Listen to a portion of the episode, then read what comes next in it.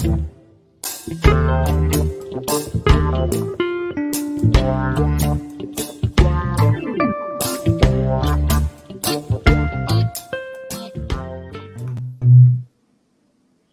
dia, Stanislau. Bom dia, Bom dia Douglas. Bom dia, Tânia. Bom dia. Bom dia, Sandro. Bom dia a todos que nos acompanham. Bom dia, Taigo, que está aí na produção. E bom dia, Pascoal, que está acompanhando a gente agora fora do ar. Doutor Evaldo Stanislau, eu, a gente quer começar conversando com você, tentando entender um pouco esse movimento de vai e vem, de abre e fecha, né? Que ao qual a nossa região está submetida não é diferente das outras, mas aqui falando é, pela nossa região, isso está é, virando uma rotina e a gente fica sem entender qual é a lógica disso. Eu vou só compartilhar com, com você aqui. Taigo, vamos compartilhar a tela aqui um minutinho? Essa nota aqui que eu estou compartilhando contigo, Stanislau, ela foi colocada agora às 7h24 no portal do, da tribuna, dizendo que a Baixada Santista tem recorde de mortos e doentes. São 74 óbitos e 813 casos confirmados em um dia. Desde o começo da pandemia já são 122, 314 pessoas contaminadas e 4.345 mortas. Em meio a esse quadro, a gente tem a flexibilização né, voltando, saindo do lockdown, saindo, entrando para a fase vermelha, agora já se discute voltar de novo à fase laranja, enfim, na paleta de cores aí que dá conta da flexibilização do distanciamento social do governo do Estado, ao qual a gente adere normalmente. É, Stanislau, como é que você vê isso? Tem coerência nessa entre essas notícias objetivas e a política que a gente vem adotando de flexibilização? O Douglas, essa é uma pergunta extremamente complexa para ser respondida. Né? É, eu poderia responder de uma maneira simples, é, falando do ideal. Qual que é o ideal? Fôssemos nós um país governado por gente séria, que tivesse isso como prioridade, quem responderia isso é o pessoal da área do Pascoal, da área da economia. Fazendo como? Falando, olha, para tudo, porque nós temos um inimigo letal, literalmente letal, e está aí o Marquito, que não nos deixa mentir, infelizmente, mais uma triste vítima desta doença maldita. É, parando tudo no seguinte sentido, fala, olha, não tem prioridade outra, essa é a prioridade absoluta. Nós temos que criar agora um mecanismo de suporte para as pessoas e para as empresas, como a Inglaterra fez como a Oceania, Austrália, Nova Zelândia fizeram, como alguns países asiáticos e europeus fizeram, como a Inglaterra fez. O que, que você cria? Uma condição que o sujeito tenha sua renda garantida, não uma esmola, desculpe o termo esmola, mas o que o governo brasileiro oferece ao cidadão com muito custo e como se fosse é uma esmola, não é uma renda decente. Não, é, cria uma renda básica, cria para o pequeno, médio e grande empresário uma condição de subsistência para que ele não precise demitir, para que ele sobreviva à crise, e fica todo mundo em casa. Porque qual que é o racional do ficar em casa? A turma pensa que é porque todo mundo é vagabundo e não gosta de trabalhar. Não, não é isso. O racional é o seguinte: quem transmite o vírus é a pessoa. Se eu estou longe de vocês e a gente está aqui em contato, cada um na sua casa, falando por vídeo, não existe risco biológico de eu transmitir para vocês. Isso é óbvio. Agora, se nós quatro estivéssemos juntos, existiria o risco biológico da transmissão. Então, no mundo ideal, tendo governo sério, que priorizasse a vida, que priorizasse a economia para valer, porque também todo mundo que fez isso retomou mais precocemente as suas atividades econômicas. Não tendo isso, nós estamos à mercê desse abre e fecha, que não é bom para ninguém. Não é bom para a cabeça das pessoas, não é bom para a economia, não é bom para ninguém. Porque o, o denominador comum disso é a insegurança. Aí você tem que escolher, então, como é que eu vou definir se abro ou fecho? Escolhe-se alguns indicadores. Então, desses que você leu, por exemplo, o número de mortos, é péssimo esse indicador, porque ele não é um indicador atual, ele reflete uma realidade já passada. Então, hoje eu posso bater recordes de morte, mas podem ser casos que já vêm se arrastando há semanas, infelizmente. Então, esse é um indicador do ponto de vista de tomada de decisão ruim. Número de casos por dia é bom, também é um indicador mediano, porque ele tem o atraso da notificação. O Brasil, historicamente, não tem uma notificação de doenças em tempo real. Então, a gente pode ver o que acontece, por exemplo, no final de semana. Diminui o número de casos, chega na segunda, terça-feira, explode, porque entra tudo que estava represado do final de semana. Então, é, são indicadores ruins. O que, que a gente tem que imaginar? uma situação de equilíbrio. Eu estou fazendo aqui no vídeo, que eu acho que tem gente vendo pelo vídeo. Então, nós temos uma caixinha onde estão os doentes de agora. A gente tem que olhar, na verdade, quantos estão entrando na caixinha, quanto é a demanda por internação e se a gente está conseguindo lidar bem com isso, se tem leito suficiente. Então, se a gente olhar a oferta de leitos, que eu também acho um, um indicador perigoso, mas ele é menos ruim porque ele dá uma ideia da nossa capacidade de assistência, a oferta de leitos aumentou. E aumentou, então, indiretamente, eu posso imaginar que está diminuindo a oferta de pessoas que estão chegando. Agora, o que, que vai acontecer? Nós já aprendemos e vimos isso antes, Douglas, é o abre e fecha. Vai se passar aí uma semana, duas semanas das pessoas de novo na rua, sem usar máscara, sem fazer distanciamento, fazendo aquela medida de temperatura para inglês ver e tal, o vírus está circulando muito. Vai aumentar o número de casos, vai aumentar a pressão sobre os leitos hospitalares, daqui a pouco a gente está de novo à beira do caos, e qual que é a saída? Retorna para o status anterior. Isso, só para concluir essa primeira resposta, num cenário de ausência absoluta de vacina. A nossa região, a nossa cidade de Santos ainda conseguiu vacinar bastante, né, comparativamente com outras, refletindo a sua demografia de muita gente idosa. Mas a falta de vacinas ela é crítica, porque o que nós precisamos é um tripé. A gente precisa de vacina, a gente precisa manter as medidas de proteção e nós precisamos fazer mais testes. É só assim que a gente vai conseguir reabrir sem que a gente fique nesse vai e volta. Doutor, bom dia mais uma vez. Seja bem-vindo aqui no nosso programa. Eu queria que o senhor falasse para, nosso, para os nossos ouvintes e internautas sobre a variante P1, que está sendo muito divulgada, muito discutida, a letalidade dela e se ela realmente é a que está é, trazendo o maior número de jovens né, para os hospitais. Então, aquela, aquela coisa do grupo de risco, somente os idosos, que a gente já, acho que já não está valendo mais. A gente está observando aí um número grande de, de jovens internados e ficando muito mais tempo nos hospitais. Então, eu queria que o senhor falasse sobre essa variante, que também parece que já ultrapassou as fronteiras do, do, do Brasil, né? É, é, a variante que importa para o Brasil é a variante Jair Messias Bolsonaro. Essa é terrível, né? É ela que atrapalha tudo, na verdade, né? Porque é a partir dela que todos os problemas começam, sobretudo nessa crise da, da, da pandemia. Por que, que eu digo isso? Porque a variante P1 está virando a geni. Está todo mundo colocando nas costas da P1 o que ela tem e mais um pouco que ela não tem. Na verdade, existem dados do Amazonas muito bons mostrando o seguinte: o Manaus foi varrida pela P1. Foi varrida, literalmente. Só que a partir do momento que os amazonenses começaram a fazer distanciamento, com P1 ou sem P1, ela diminuiu. Então, a gente não pode pegar a P1, tem que ter muito cuidado nisso, porque senão a gente fala que o nome do problema é P1, é variante, mas o nome do problema é falta de políticas de combate à pandemia. Porque variante ou não variante, o vírus, a gente diminui casos com medidas não farmacológicas e com vacina.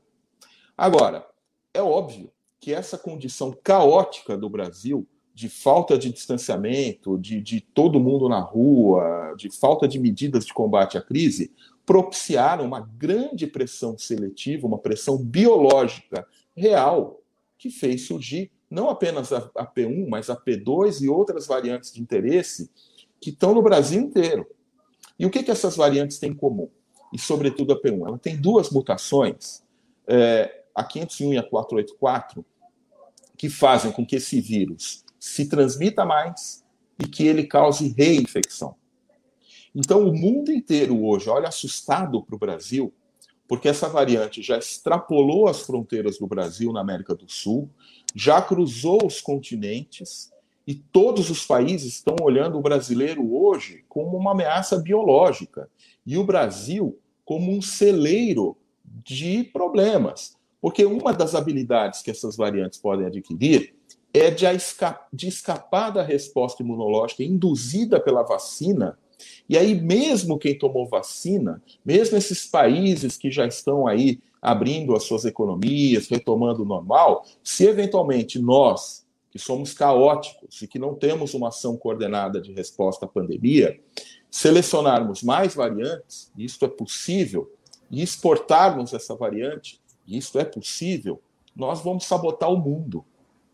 E aí a gente volta lá no zero, vai ter que refazer vacina, reajustar vacina, revacinar todo mundo, e fica igual aquela figura do cachorro correndo atrás do rabo, só que não é uma figura bonita nesse caso, porque ela custa vidas, ela impacta a economia, ela nos afasta do normal.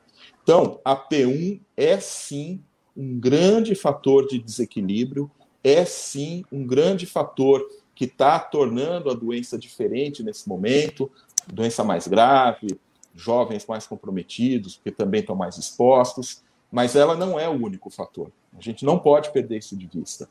E o Brasil, ou ele passa a andar na linha e fazer o que tem que ser feito, ou nós estaremos condenados a virar um país do tipo da Coreia do Sul, fechado. Ninguém entra, ninguém sai, e aí não tem turismo, não tem comércio exterior, não tem nada. Né? Precisamos muita atenção nisso. Evaldo, bom dia. Gostaria de fazer duas questões para você. Uma delas, é, a gente tem visto aí, até no noticiário, como por exemplo no Rio de Janeiro, alguns pacientes sendo intubados é, sem o devido, sem a devida medicação, né? Por conta desse chamado falta do kit intubação. Aqui na Baixada Santista, nos hospitais aqui da região, a gente corre o risco de chegar a esse ponto e a segunda questão tem a ver também com política.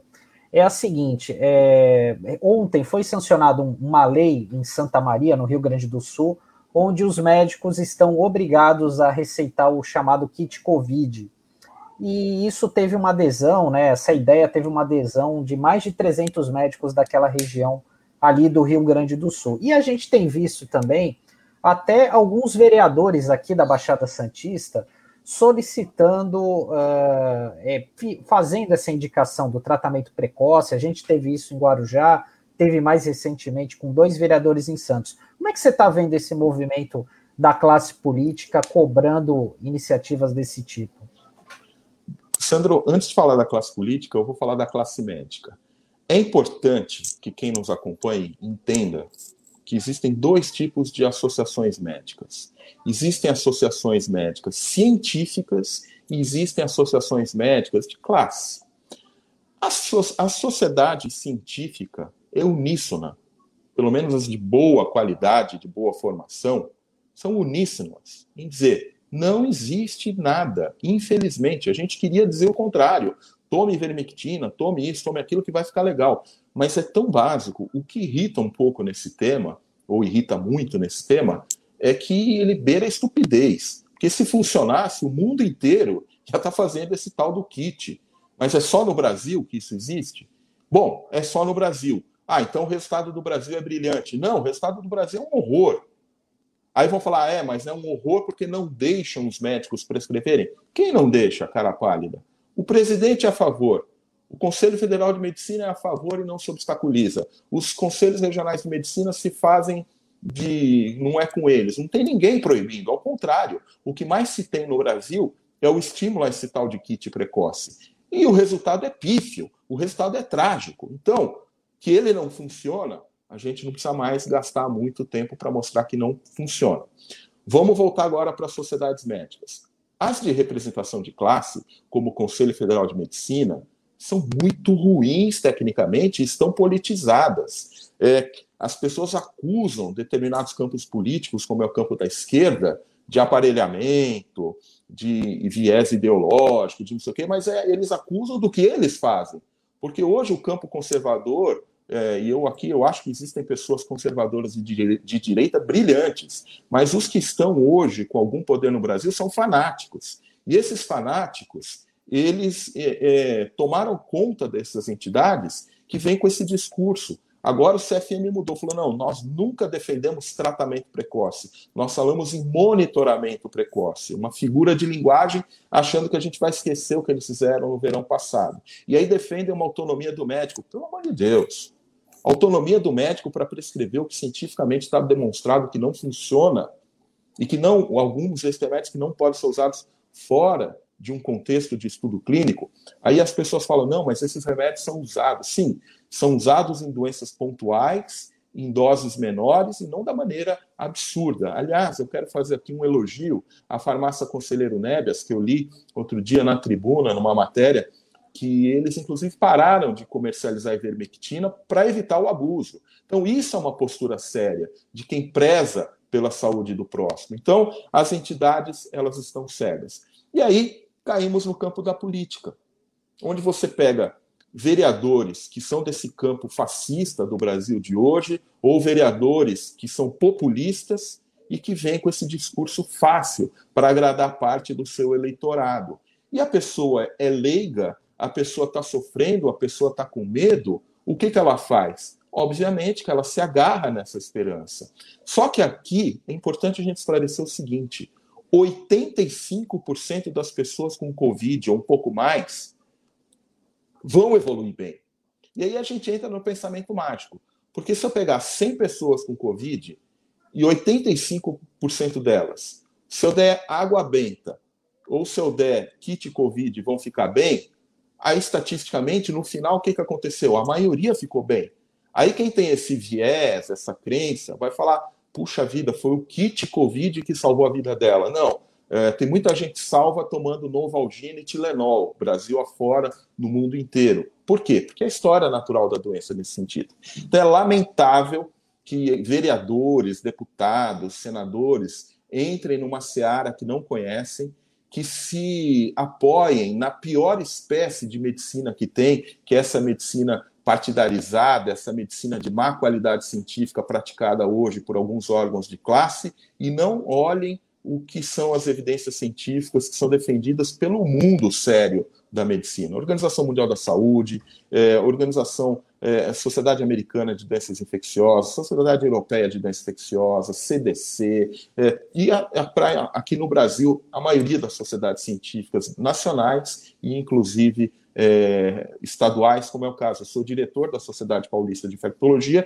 e, nesse campo, nesse momento, eu estou falando como diretor da Sociedade Paulista de Infectologia. Nós dizemos: não existe kit precoce, não existe tratamento precoce, infelizmente, sequer existe um tratamento específico comprovadamente eficaz ou impactante para a Covid. O que está existindo agora, anticorpos monoclonais, Remdesivir, algumas outras coisas, estão chegando e o impacto ainda é muito modesto. Quanto ao kit intubação, Sandro, é, é uma crise, é, alguns hospitais ficam no limite, mas eu creio que nós não chegaremos, pelo menos na nossa cidade, a uma, região, uma situação tão dramática quanto foi a do Rio de Janeiro e de outros locais que tiveram falta efetiva. Stanislau, ainda sobre o kit Covid, é uma pergunta que muita gente se faz é, sobre os efeitos disso. Está claro, inclusive você falou como infectologista, que na verdade isso não tem nenhuma função relevante ou função nenhuma né, na profilaxia do, da Covid, mas uma vez ingerindo isso, pode causar algum dano àquele que procura se tratar com isso? Já se registra é, eventos de, dessa ordem? E a outra pergunta que eu ia te fazer, ia pedir para o pro, pro Taigo botar aqui a última interação na tela, Taigo, por favor, que é da Flor de Sal, quero encaminhar para você. Ela diz: Bom dia, sobre a vacina AstraZeneca, ela tem causado coágulo? Isso está ligado à vacina? Porque há uma difusão também dessa informação é, no, na sociedade. Douglas, é, é, engraçado, né? A vacina que causa coágulo é da AstraZeneca, que faz bem é de Oxford, né? Não, a vacina é da AstraZeneca mesmo, tá? É, e com uma parceria de Oxford, mas é que, dependendo do momento, é mais chique você usar a grife universitária, né?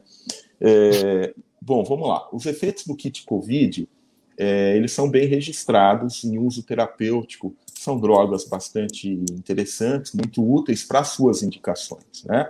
Agora, o uso excessivo ou em larga escala, aquilo que é menos frequente começa a ficar mais frequente. Né? É, no New England, é, no ano passado, foi registrado um caso de uma criança francesa que usou a ivermectina numa indicação terapêutica e teve um efeito neurológico muito grave. Tão grave e tão raro que foi publicado no New England Journal of Medicine. E foi uma indicação terapêutica. Aí você pega esses malucos e radicais né? E falam assim, tá vendo? Olha lá, não querem que use, não sei o que. Não, ninguém está falando. É seguro na dose terapêutica, na indicação correta, e mesmo nesses casos podem acontecer efeitos. Agora, quando a gente amplifica a utilização e começa a usar dosagens excessivas, você começa a ver coisas que não eram comuns antes. Eu estou dando essa entrevista hoje aqui do Hospital das Clínicas, onde já tivemos alguns pacientes com problemas sérios de fígado, inclusive com indicação de transplante, associados a esse kit COVID. Então, é uma droga. São drogas, de uma maneira geral, muito seguras nas suas indicações terapêuticas, nas doses habituais, mas quando usadas em excesso, e esse excesso tem ocorrido, ou usadas numa quantidade de pessoas absurdas, aquilo que é raro começa a aparecer. E aí eu aproveito e emendo a resposta da AstraZeneca, da vacina. Veja, hoje, quando a gente olha para a vacina, a gente já não fala mais em estudo clínico, a gente fala em vida real. E por que, que a gente fala em vida real? Na população norte-americana, por exemplo, mais da metade da, da população norte-americana já tomou pelo menos uma dose da vacina. E no mundo todo, são milhões e milhões de pessoas vacinadas. E eu não tenho notícia de que ninguém teve alguma coisa assim muito rara, muito grave ou fora de controle. Mas começam a aparecer alguns focos de atenção, como é o caso desses fenômenos trombóticos de vacinas que têm em comum o vetor do adenovírus. Só que aí a gente tem que fazer uma reflexão. Primeiro, estabelecer essa causa-efeito. Será que é a vacina mesmo? Será que não é? Aparentemente, sim, pode ter algum fator é, que, que desencadeia isso. Agora vamos ver a frequência. Um paciente que tem a COVID, ele tem cerca de 16% de chance de ter um fenômeno trombótico. Um paciente que tome uma vacina dessa, ele tem uma chance de 0,000000 alguma coisa de ter. Então é óbvio que numa situação de pandemia e com a escassez de vacina, nós precisamos continuar usando essas vacinas. Claro que com o máximo que vai acontecer provavelmente é vir um alerta que em raríssimas situações isso pode ocorrer e a gente talvez selecione grupos é, de menor risco para usar esse tipo de vacina. Mas eu insisto, este efeito é raríssimo e a trombose associada à doença propriamente dita é muito mais frequente do que a trombose supostamente induzida por vacina. E vacina tem que ser feita. Agora, quando a gente tiver segunda, terceira geração de vacina, tiver vacina para todo mundo, aí a gente pode começar a eliminar. Isso é comum na medicina. A gente começa sempre com os, os, tratamentos de primeira geração, segunda geração, terceira geração, até que hoje a gente tem. Quem não lembra? Vamos pegar aí a Tânia. A Tânia certamente um dia já tomou um antibiótico que era de 8 em 8 horas, que dava enjoo, que isso e aquilo, e 10 anos depois, esse mesmo antibiótico ela vai tomar um comprimido por dia. Um avanço melhorou. E não é diferente nas vacinas, que a tendência é que fiquem mais efetivas, mais seguras e, inclusive, mais fáceis de tomar. Doutor Evaldo, eu sei que a gente já está chegando aqui no final da nossa entrevista, sabemos aí do seu compromisso, mas é uma última, uma última questão e também uma prestação de serviço. Eu queria a sua avaliação que um milhão e meio de brasileiros não tomaram a segunda dose da vacina né? O que, que isso pode ocorrer? Se deveria ter uma campanha chamando essas pessoas para a importância da, da, da, segunda dose da, da imunização. E estamos agora também na campanha contra a gripe, né? Então, essa seria mais uma prestação de serviço. Essas vacinas, elas podem ser tomadas simultaneamente, elas têm que esperar um prazo para tomar a vacina da Covid, depois tomar a vacina contra a gripe. Como é que funciona? Olha, Tânia, é, esta vacina, ela, ela deve ser utilizada o quanto antes, tá? Prioridade agora é a vacina da Covid. Quem perdeu a segunda dose, o quanto antes faça essa segunda dose. É necessário a gente trazer as pessoas para essa segunda dose. É, a vacina, as pessoas têm um pensamento assim: ah, será que perdeu o efeito? Não, nunca perde. A gente tem um mantra na vacina que dose perdida é para ser recuperada o quanto antes. Então, o quanto antes puder recuperar essa segunda dose, façam. Então, esse, essas pessoas que perderam precisam ser localizadas e ir lá fazer. Quanto à interação da vacina de gripe com a vacina da Covid, é uma interação um pouco importante e a minha recomendação é que 14 dias depois você possa fazer essa vacina. Bom, queria agradecer aí a sua participação, a sua disponibilidade de estar aqui com a gente, trazendo esclarecimentos tão importantes e fica o convite para voltar aqui no nosso programa.